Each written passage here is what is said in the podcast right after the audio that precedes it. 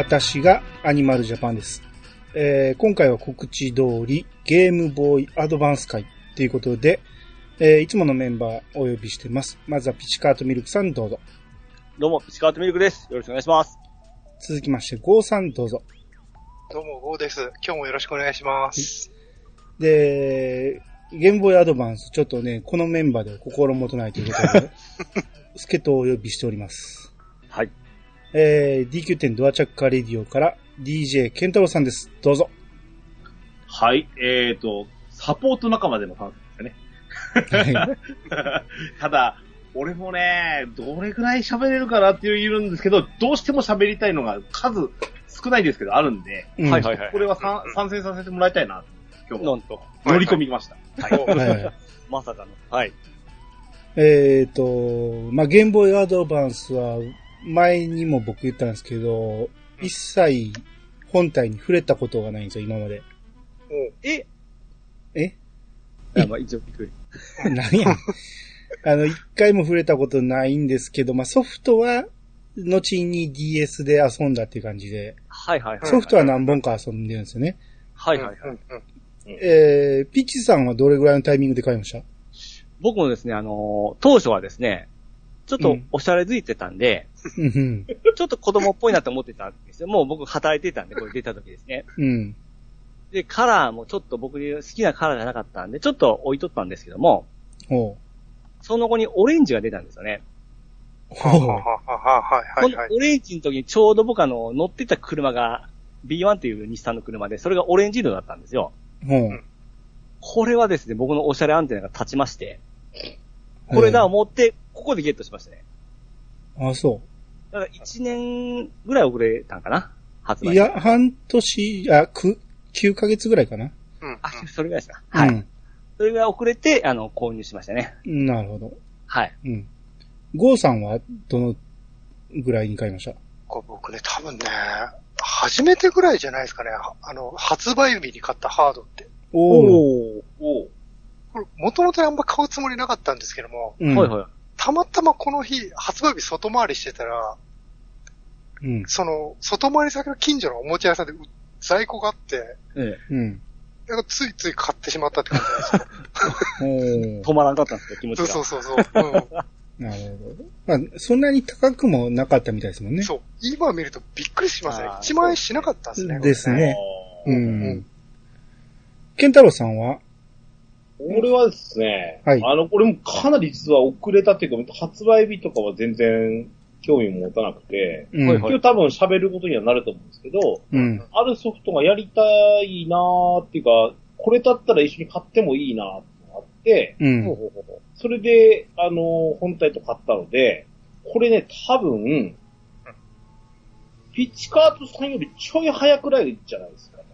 う。あ、そうなんですね。うん。ただ、やっぱり初期に出たやつのカラー買ってますので、ほうん。うん。だから、そのラインナップは初期の方から変わってない頃だったかもしれないですね。はいはいはい。はい。はい。うん。うんえー、まあ、言うてもみんなその年のうちに手に入れてるってことですね。そうですね。はいうん。あ、まあ、いつ、か結果的にはそうだったんですね、俺。そうですね。いつ発売かというと、まず、ウィキペディアから説明しますけど、はい。ゲームボーイアドバンスは、任天堂が開発した携帯ゲーム機。日本では2001年3月21日に発売された。えー、略称は GBA っていうことですね。うんはい。はい。2001年なんで、はい。えー、まあ世の中的にはもう、次世代と言われたセガサターン、プレステ、ニンテンドー64、このあたりがもう94年、96年あたりにもう出てるんで、そっからさらに5年ほど遅れて、だから64から5年ほど遅れて出てるんですよね。うん。うーん。うん。これ結構あの、ゲームボーイカラーが出てからすぐぐらいじゃなかったですか？結構飽きましたっけ？そうなんですよ。だからゲームボーイが、まあ、だいぶ前に、えー、だからスーファミぐらいの時に出て、そっからずーっといろんな、えー、ブロスやなんやって出えて、えそうそうそう。うん。で、最終的に出たのがゲームボーイカラーなんですけど、はい。これが1998年に出てるんですよね。はい。それ3年は経ったのか。そうなんです。うん。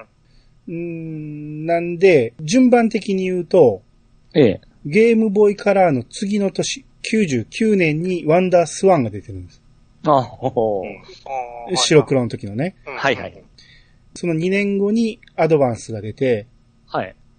家庭用ハードとしては、えー、ニンテンドゲームキューブがうん。同じ年の9月に出てるんです。ああ、はいはいはい。うんアドバンスとキューブが同じ年なんですね。はいはいはい。暑い年ですね。暑いんかどうか、僕はね、この頃全くゲーム触ってなかったんで、ほんまですね。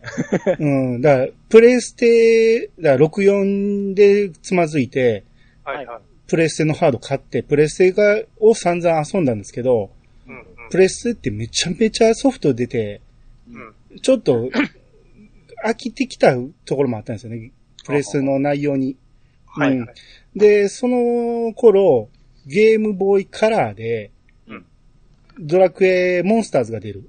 はいはい。テリワンが出るっていうことで、ゲームボーイカラーを買ったんですよ。うん。はい。で、ゲームボーイカラーを買って、よし、やるぞって思ってやったんやけど、一人でやってるもんやから、一周したら、ストーリーやったらもう飽きてしまって、結局ゲームボーイカラーって僕ね、テリワンしかやってないんですよ。それ以外、まあ、ドクターマリオぐらいは遊んだけど、ええ。ほぼ動かしてない。だからもうここで僕のゲームは止まったんですよ、一回。で、後の話になりますけど、2004年に DS が出てるんですけど、ここでも僕はまだ手を出してないんですよ。う長い冬眠期間が。僕の復帰はライトなんです。DS ライト。ああ、はあはあはあ。だからはい2006年なんですよね。うんうんだから2006年の DS ライトが爆発的に売れて、うんうん。で、まあ、これはその時にまた話しますけど、僕は手に入れて、うんえーやり始めたらゲーム熱がまた上がってきて、うんうん、で、遡るように安くなってたアドバンスのソフトを買い出したって感じ。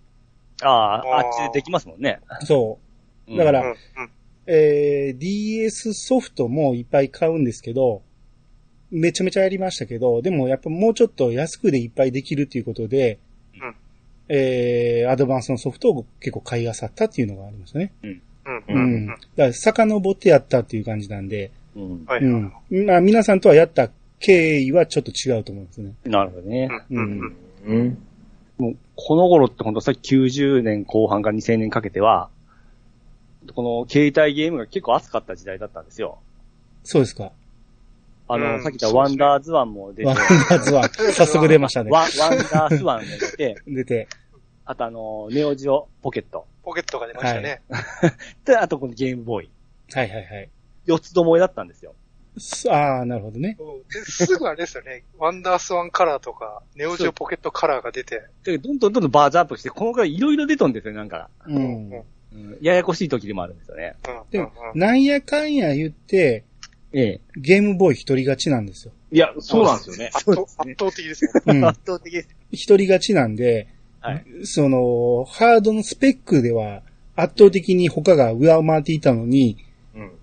その、民衆が受け入れたのは、ゲームボーイだけと言っていいぐらいなんで、うん。これをゲームボーイに対抗する、だからアドバンスに対抗するハードっていうのは携帯ハードになると、もう PSP まで待つんですよね。うん、そうなんああで、PSP も最初は別にか、あの、そんなに対抗馬として。並べるか言うたら、まあ、モンハンが出るまでは、そうですね。そこまでうんなったんうんで、やっぱり任天堂の独壇場だったんですね、携帯ゲーム。うんあまあそうですね。うん。だから一番任天堂が勢い、携帯ゲームでは勢い勢いがあった、えー、アドバンスの話を今日はしたっぷりしたいと思いますんで。はい。はい。はい皆さんよろしく、ん？ハードはもう終わりですか？何を言ってんの？今オープニングで。あはい。ということで、えー、皆さん今日はよろしくお願いします。よろしくお願いしおま願いします。それでは始めましょう。アニマルジャパンのイヤサガ今日。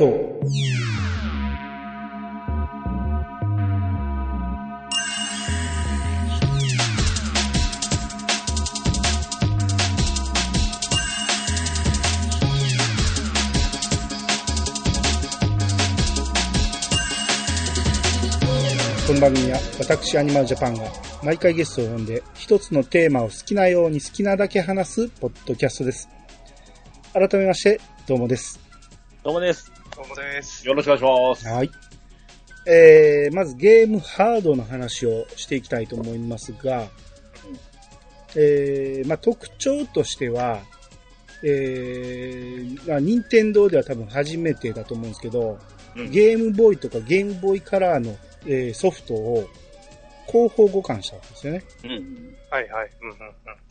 これまでファミコンはファミコン、スーファミはスーファミやったんですけど、64もそうですけど、うんうん初めて一つ前の世代のゲームも遊べるようにしたと。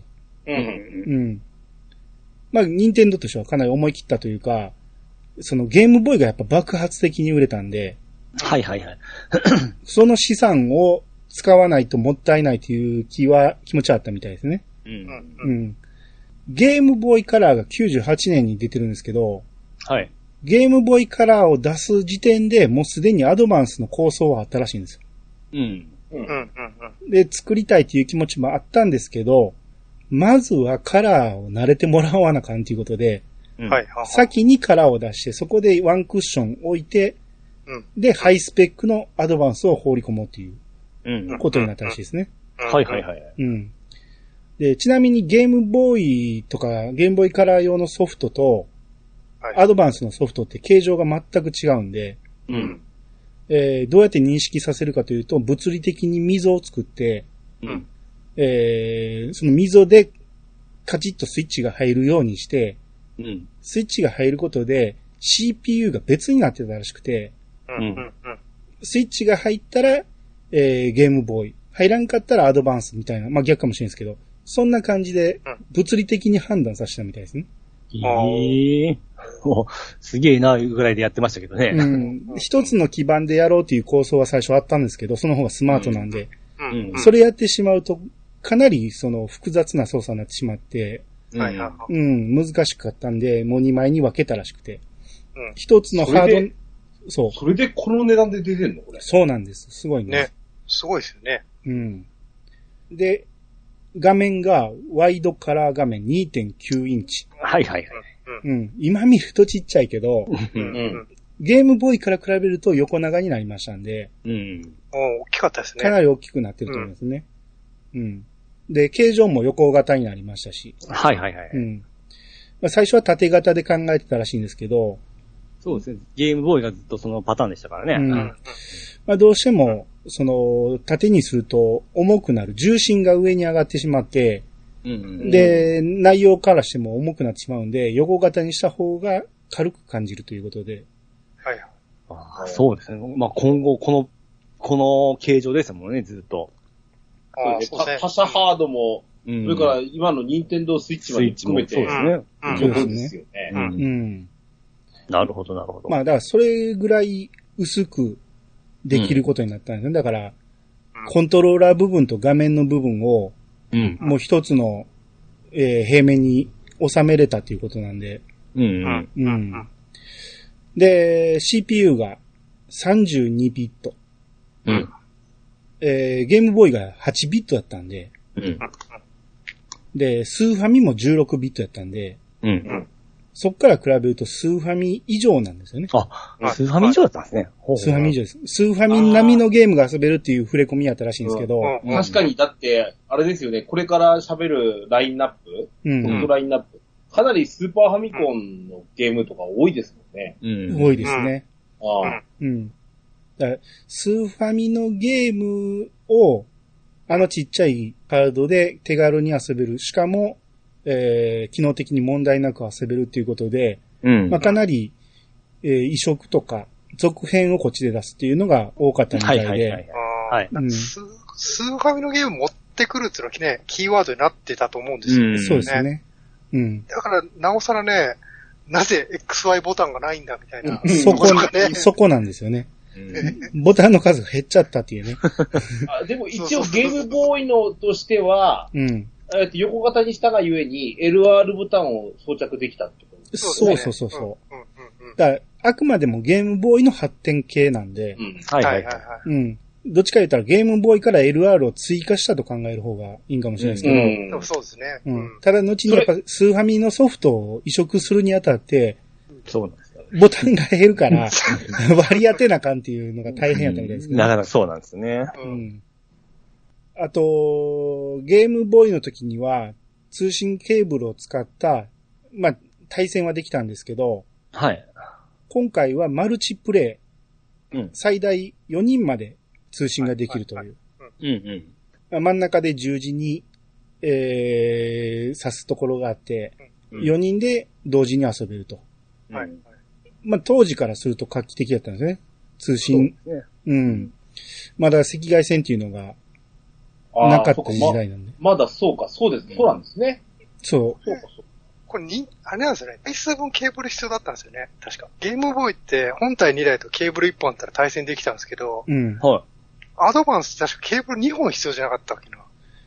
あの、真ん中にコネクタがあるんで、そこに繋ぐ形になるんで、やっぱりそうそうそう一本ずついるんですよね。そうそうそう。なんかねあ、なんかそれでがっかりした子供たちがいたような気がする。うん。まあでも、4人まで対戦できるっていうのは、それぞれ自分の画面があるわけやから、うん。そのテレビを4分割しなくてもいいっていうのでうん、うん。うん。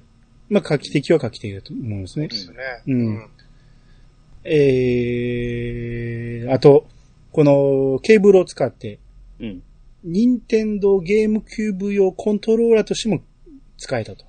はいはい何個か対応はしてましたけど、ちょっと謎仕様でやったことはなかったんですよね。まあ、一人しかおらないんで。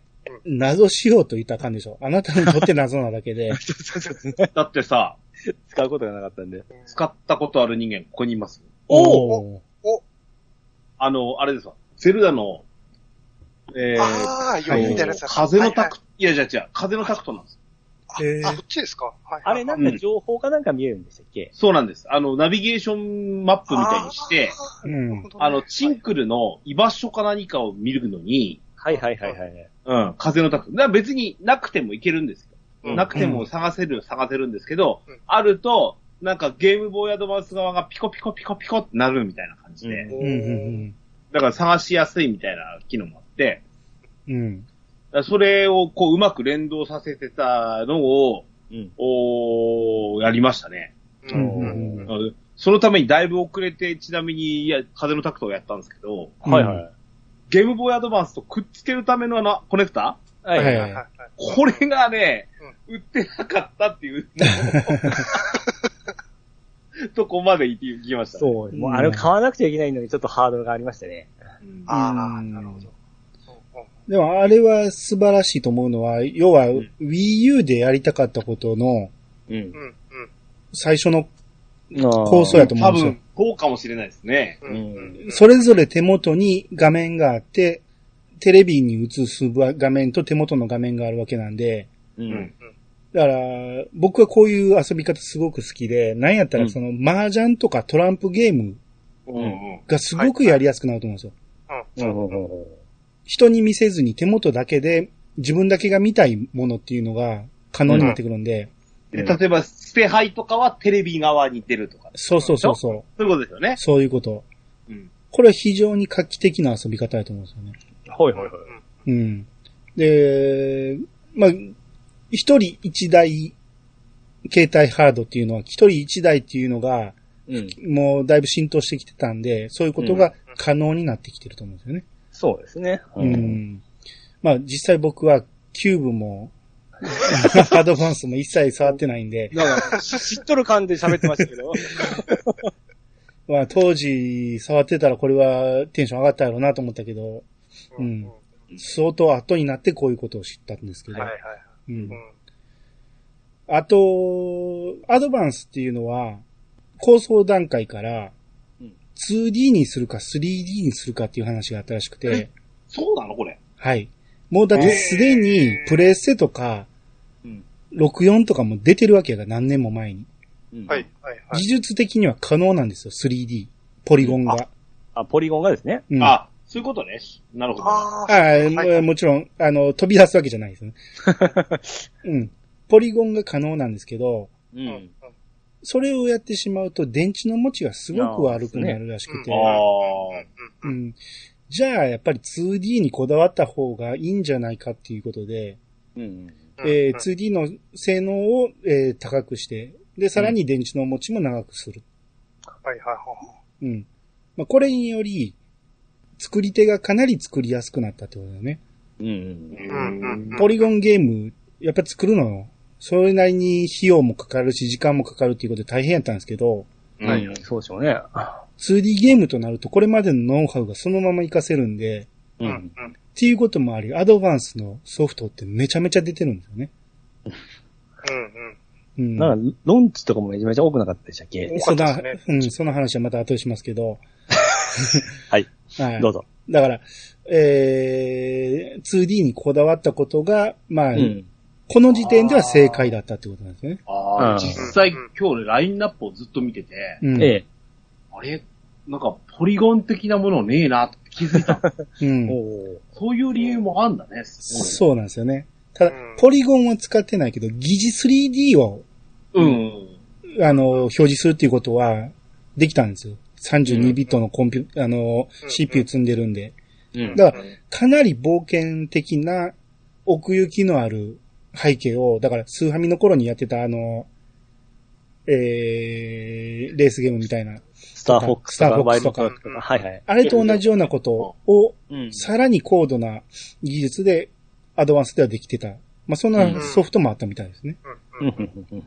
うん。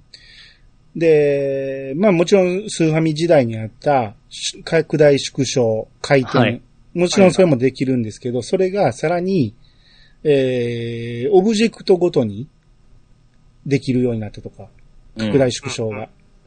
うん。うん。前までは画面ごとやったんですけど、はいオブジェクトごとに拡大とか縮小ができるようになったり、はいはいはいはあと半透明の処理ができるとか、い。うんう。ん。うん。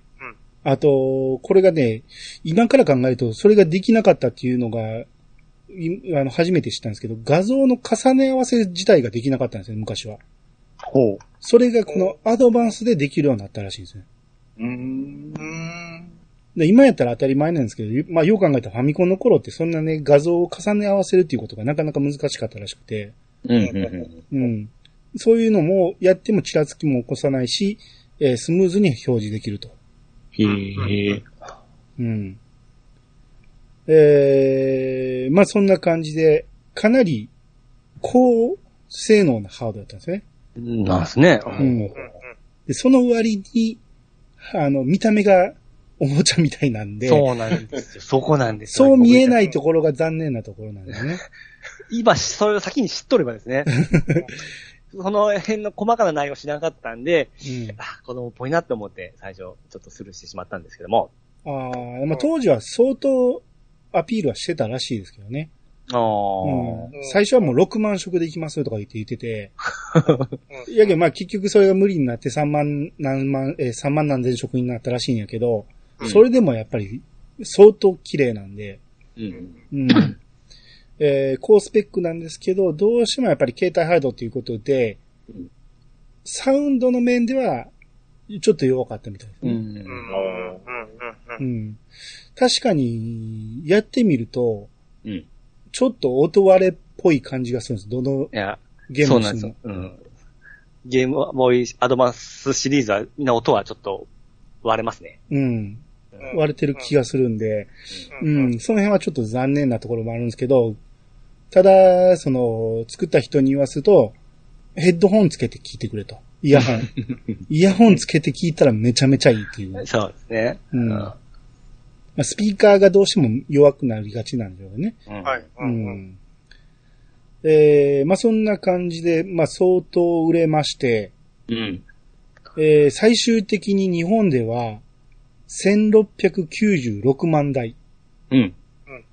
まあ、シリーズ、トータルだと思うんですけど、あ、さっき、はいさっき言いますね。あの、うんえー、上位機種が2003年にはい。ゲームボーイアドバンス SP が出てるんですよね。出ました、出ました。はい。うん。あのーで、最初のアドバンスが9800円で、うん。えー出まして、ただこの時は、えー弱点としては、うん画面が暗かったっていう。うんうんうん。はい、あはい、はい。まあ、画面に反射的に映すだけで、バックライトもフロントライトもないんで、うん。部屋が暗いとか、外が明るすぎると見えないうん。っていうことがかなりの弱点だったんですけど、うん。えーこのゲームボーイアドバンス SP になると、うん。フロントライトがつきまして、はい。暗いところでも明るすぎるところでもできるようになったと。はいはいはいはい。で、さらに、画期的ですね。た。うんさらに形状が折りたたみになったっていうね。はい、はい、はい。これも画期的でした。うんまあまうんあ、あはあったんですけど。うん。まあ、この時点で僕は初めて認識したんですよ。アドバンスっていうもの。おーめちゃめちゃ、だしゲームから離れてたから、あ、はいはい今こんなん出てるんやと思って。うんなおかつこれは初のあの、えー充電式ですからね。そうそうああ、あーそうですね。そうかこれが一番嬉しかったですね。アドバンス自体は乾電池なんですもんね。はい。そうです。そうですねうん見た目もめちゃめちゃこうおしゃれだったんで、前回僕ちょっと子供っぽく言ったんですけども、この時僕のおしゃれアンテナアンテナビンビンでですね、もう速攻で買うこと決めましたね。ああ、でも僕もかっこいいなとは思いましたね。この当時に知った時に。うん。買うまではいかんかったけど、ええ。あ、今のゲームってすごいんやと思いましたね。これ2003年当時って、ちょっと覚えてないんですけども、携帯電話って折りたたみが主流でしたっけ？まあその頃でしょうね。ですよねそうですよねスマホまだないですよね、この多分 N とかがバカ売れした頃だと思うんですよね。パカパカ、こう、携帯みたいにパッて開けてましたよ。そうですよね。携帯のイメージありましたよね、やっぱね。そうですね。これやっぱすごい、こういうさっきおっしゃったように、その、すごいハード、性能が上がったんで、うんまあ性能というか、あの、良くなったんで、発売当初、まあ僕の付近だったと思うんですけども、買えなかったんですよ。売れてから。うん。ああ、アで、僕、ドバンスはハードは普通に買えるかなと思って予約せんかったんですよ。ううん。ん。そしたらですね、行ったらもう全部売り切れだったんで、衝撃でした。うわー思いまして。うん。うん。ううんん。あのー俺もね、ええなかなかその、ぎあの、ハードを、ほら、例えば、ビーチカーストの、例えばなんだっけ、プレイステーションとかが、はいはいはい。プロが出たら買い替えるって、バカなんじゃないのって言ったじゃんうんで、実際俺、ハードウェアを買い替えるっていうのは、うんやっぱりよほどの理由がないとと思う。うん。うん。その、特特に持ってるハードを買い替えるなんていうのはっていう話で。うん。だから PS3 もあの分厚いまんま故障するまで使ったので、うん。うん。薄型にしたりしたかったんですけど、うんこのゲームボーイアドバンスだけは、あ、SP が出た時買い替えました。一番は、なやっぱりあの、なんです。外でプレイできないっていう。ううん。うん。ん。うん。あの、日光で遮られて見えないってバカなんじゃないのって思います。で、なおかつ SP のカラーラインナップに、うん。はいはい。あの、今でこそ、あの、ぐいぐいと任天堂が押してきますけど、うん初のファミコンカラー採用だったんですよ。うんはあ、はあはあ、そうはいですはいはいはい。限限定じゃなかったでしたっけ？確か。そうです。ではいあの、加工自体もスーパーマリオのうんカラーになってて、でもね、あれ、ファミコンカラーって言うけど、よく考えたら、ファミコンの本体のカラーなんてあって、はいはい。コントローラー違うじゃんって思ったんですはいはい。あれもは2パターン出たんですよ、確か。うん。あ、そうでしたっけ？ええ。あの、任天堂のネットかなんかで、あの、限定、数量限定で出たやつと、この発売日に出たやつがあるんですよ。うん。それはちょっと載ってないですけどね。間違いないと思う。僕はこれ覚えてますんで。あ、でも本当だ。2種類ありますね。2コンバージョンみたいなのがあったんですよ。う。うんん。ええ。で、玄太さんはさファミコンカラーのやつ買ったんですか？ファミコンカラーのやつを予約して買いましうん。うん。なるほた。ちなみに、本体を買い替えたことによるデメリットが実はあって、はい。ど。うん。これはちょっとソフトラインナップの時です。ああ、はい。はいはい。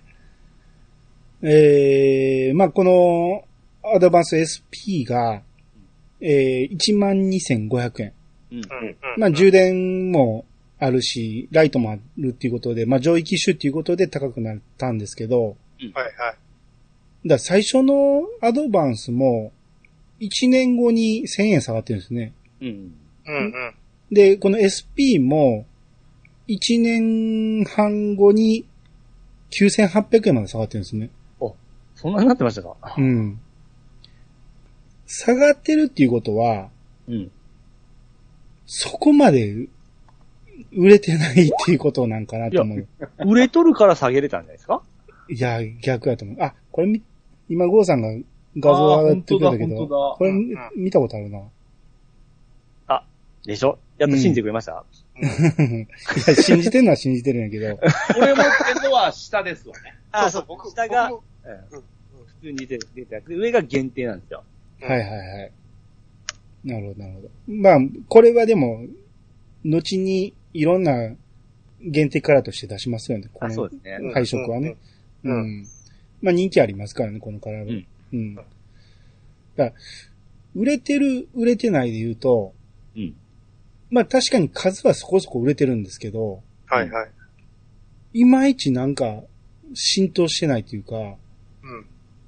影が薄いというか、その、何が影響してるかというと、ええ。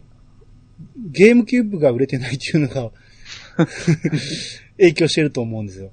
これ、あれなんじゃないですかね。まだポケモンがないからじゃないですか。ポポケモンのね、ポケモンキンキンがゲームボーイカラーで2000年とかに出てるんですよ。はいはいはい。だからあんまり最初売れてなかったような記憶があるんですよね、僕ね。一応でもね、話によると、うんうんその、アドバンスの初期ロットが出た時に、うん。うんうん。まあ、あのーローンチのタイトルいっぱい出てるんやけど、はいはい。いっぱい出た総数、んソフトの総数よりも本体の方が売れたらしいんですよ。えー、だから、本体だけ買ってソフトを買わない人が多く、あ、そうか。おると。介護感があるからか。そうなんです。ああ、そうか。だから、えー、ポケモンも、うん、アドバンスでやろうっていう人はやってるはずなんですよね。うん。なるほどね。だから、数は結局ね、さっきも言いました、千、696万台最終的に売れてるんで、相当売れてるんですよね。もうそのイメージがありますよ。やっぱめちゃめちゃ売れとる。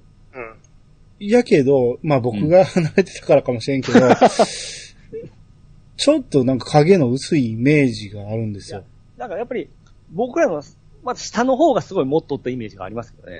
うんなんか、そう、僕もね、持ってましたけど、やっぱりね、小学生のおもちゃっていう印象が強かった。そう、そんなイメージがありますよね。ただ、子供はもう、どこ行ってもろ 道端で遊んでました。まあ確かに、うんのうんアドバンス、あアドバンスやってましたね。うんえーで、だからこそ、うん。その2001年に発売されたアドバンスから、うんたった3年後に DS が出てるんですそう、うん、うん、ね。うん。そう、短命感はありましたね、やっぱ。よ。いやしでしょ？うん影の薄さがどうしてもあるんですよ。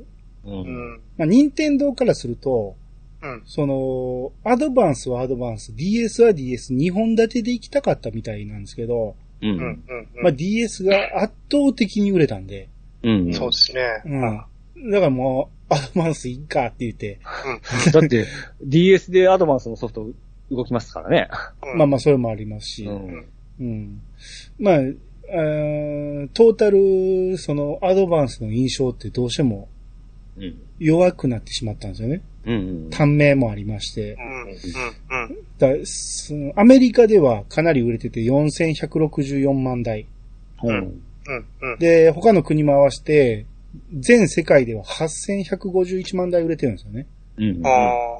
数的には相当出てるはずなんですけど、うん。あ。はいはい。印象はやっぱりどうしても子供向けとか、うん。うん。うん。ううん。ん、その、結局移植のゲームを遊ぶハードみたいな、うん。うん、なんかそういうイメージがついてしまった、うん。う。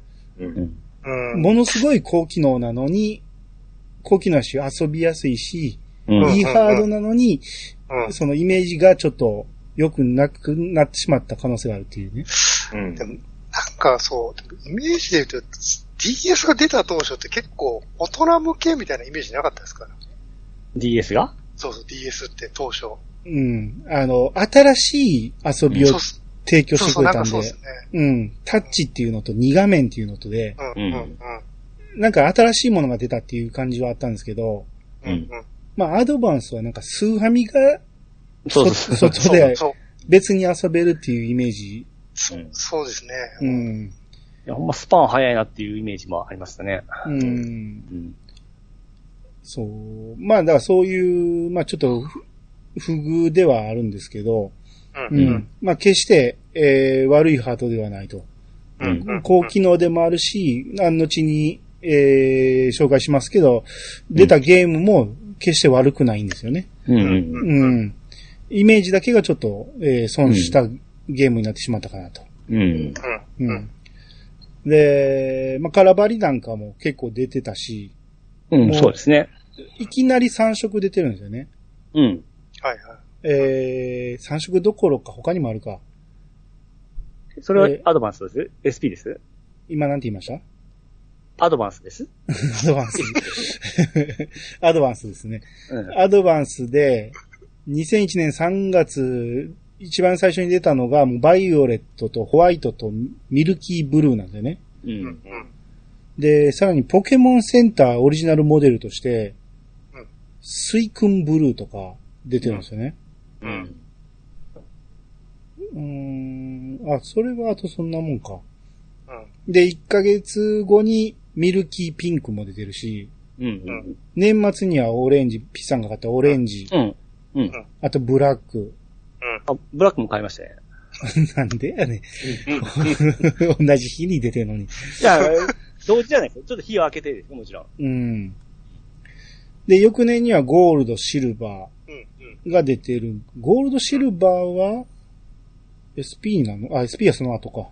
ううん。うん。出て、出てますね、オリジナルのやつ。で、出てるんですね。か、かっちょいいんですよ、ゴールド。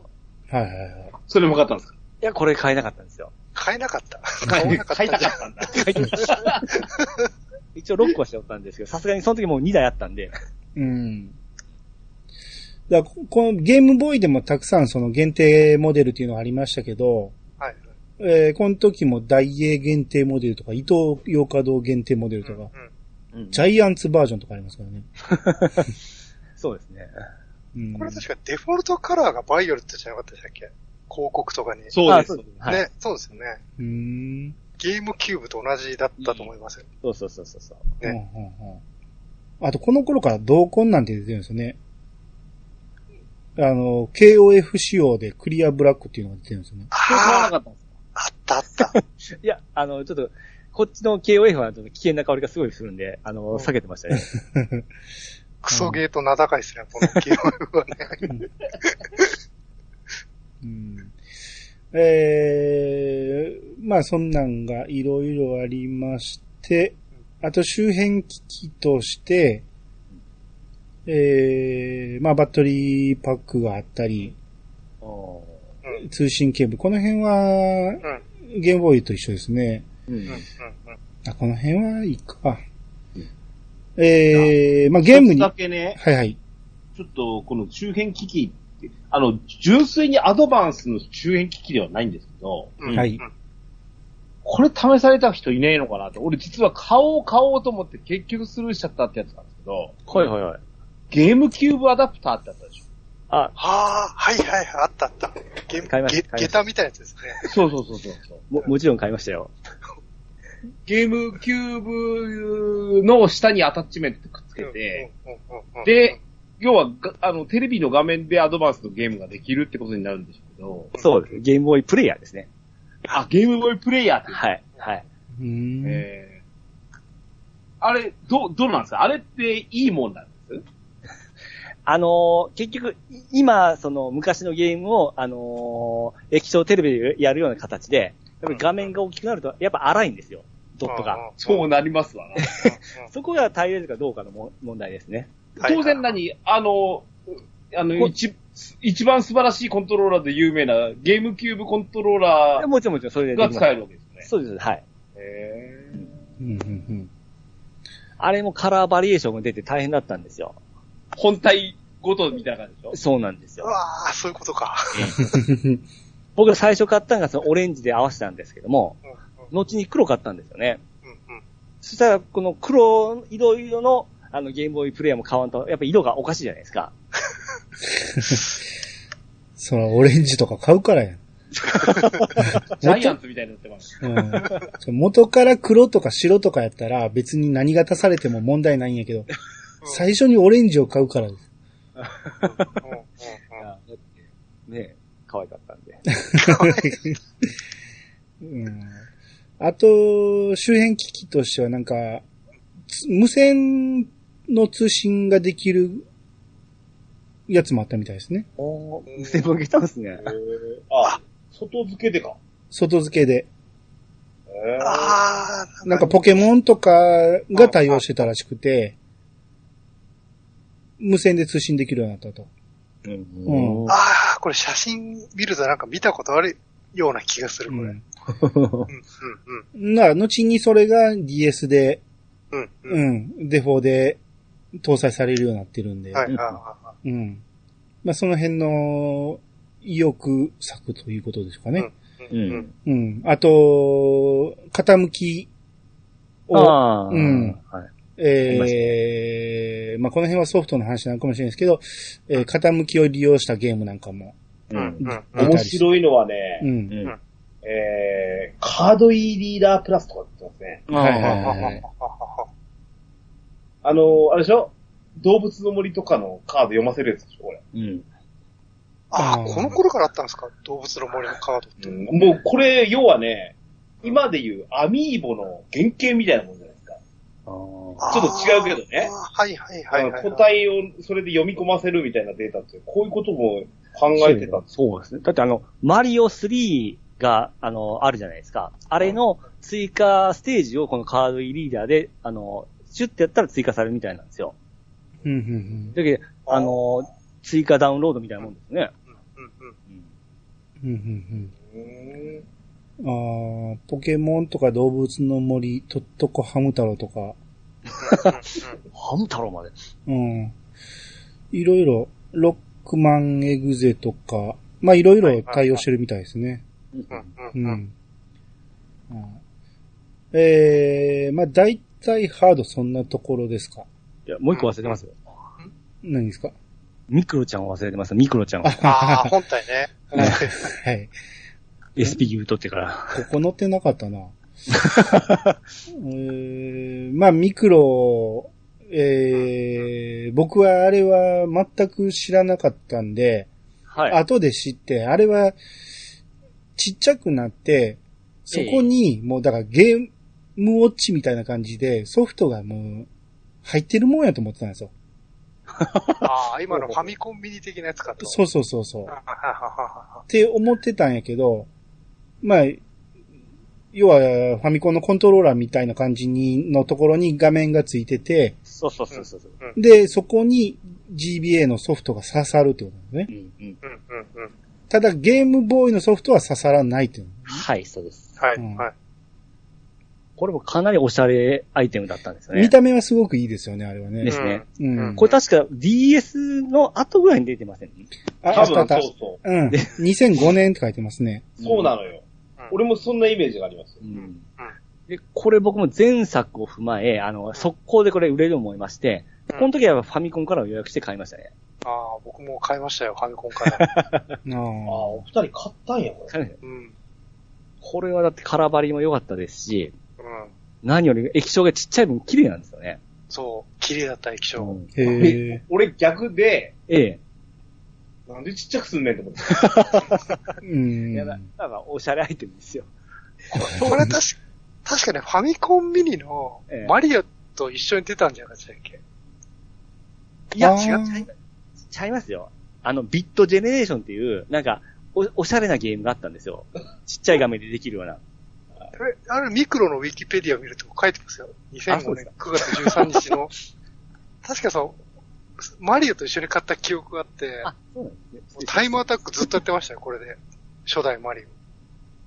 うん、うん、うん、なんか、6分ぐらいでクリアできるこんなやり込みましたよ、これで。うん。ああ、で、これが綺麗っていうのは、うん多分、あれなんですよね。バックライトになったんですよね、ここからね。うん。ああ、そうそうそう。SP のところはフロントだったんですけど、はここからバックライトになったんで、めちゃめちゃ発色が良くなった。そうですめっちゃ明るかったですよ。ううんん。うんうん。だから綺麗に見えたっていうのもあると思うんですよね。うんうんうん。ちょうどあの、折りたたみ携帯を畳んだ、畳んだ時の大きさと同じぐらいだったんですよ。当時の携帯で。ああ、はいはいはい。うん。あれぐらいの大きさでしたね。う。うんん。うん。うん。だから、で、意外とその操作性も悪くなくて、うん。あのー話によると、ものすごく優れたハードだっていう話らしいんですけど、うん、今かなり値上がってますからね。プレミアついてますね、はうんうん。うん。だから、やっぱ、その、今更感はどうしてもあって、うん DS が出てしまったっていうことで、うん。うん。そうですね。僕、だって、そうですね。僕と、あの、ゴーさんすごい興味あったんですが、ケンタロウさんもうこれなんでちっちゃくせないぐらいに興味なかったような感じですよね。あの、かなり後半になって、ええ。うんうんうん。あ、フィジカルの気持ちがわからないでもないんだけど、ええ。うん買っとこうかなみたいな気持ちになったことあるんですよ。結あ、局手はさんはは。だから結局ね、ファンアイテムな気がするんですよね。もうい今で言う、あの、あれですよ、あの、スーパーマリオのゲームウォッチ出しますよ。そうそう、はいそれそれ。ゲームウォッチ出します。そうそう。それにすごい近いです。それと一緒なんですけど、うんただあれと違って、ほんまに GBA のソフトが差し替えて遊べるっていうことで、うん。すごく優れてるんですすよね。ごいですよ。いや、うんこんなんちっちゃくできるかいうぐらいちっちゃかったですから。うんこれ、まだ、当時はまだ DS 初代なんで、うん重いんですよね。初代の DS って。はいはいはい。はいだからものすごく軽く感じたんですよ、これが。うん。うんしかもあの、表面とか全部ツヤツヤなんですよ。これ、はいはいはい使用見ると 80g ですね。だから手のひらに収まるぐらいなんですよね。そうそうそう。あの、コマーシャルってなんかポケットからヒュッて出してやる CM だったんじゃなかったはいはいはいはいうん。ここの辺ぐらいからじゃないですか、あのーむ胸ポケットから出して、こんなのも作ってました、みたいな、プレゼンをし始めたのはいはいはい。はいはいはいはい。うん。名刺ぐらいのサイズでっていう感ああ、じでしょうね。そうか、そうだよね。うんあの、胸、胸ポケットなんですよね。そうそうそそあの、上着のスーツの内ポケットじゃなくて、う。うん。名刺と同じようなイメージで出せる。そうそうそうそうん今のスマートフォンに近いですよね。う。ん。相当優れたそうですね。ハードであるのは間違いないんですけど、うんううん。ん。やっぱちょっと出るのが遅すぎた。そうあウィキペディアによると国内売上61万台ですよ。あ、あんまり売れ、売れなかったですね。そうなんですよ。よ。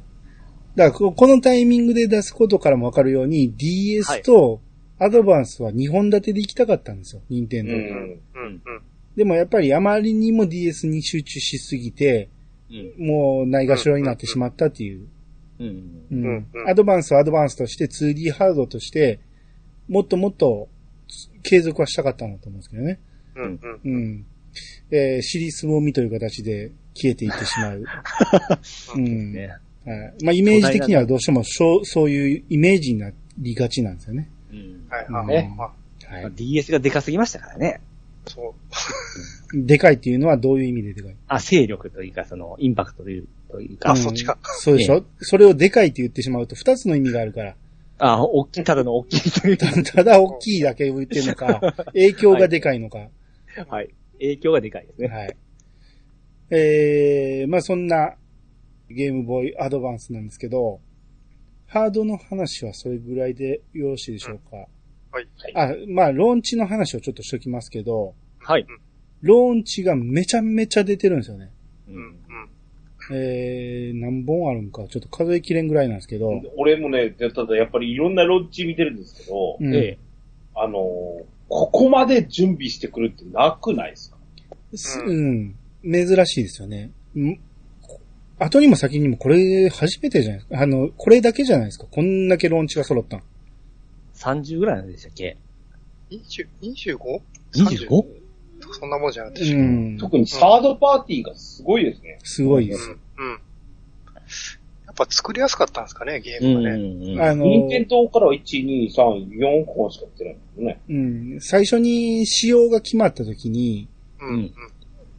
あのー基盤をいっぱい作って配ったらしいんです。こんなん作りますんで、これに向けたゲームを作ってください言って、ほうほうほうほもう初回で500作って500配って、次の時またもう1000配ったらしいんですよね。う。んん。えー、ガンガン配ったっていうことで、しかも作りやすい 2D ということで、うん。みんな、で、しかも、ゲームボーイの、あの売れに売れたゲームボーイの上位機種っていうことで、うんまあ相当期待があったってことでしょ。はいはいはい。うんうん。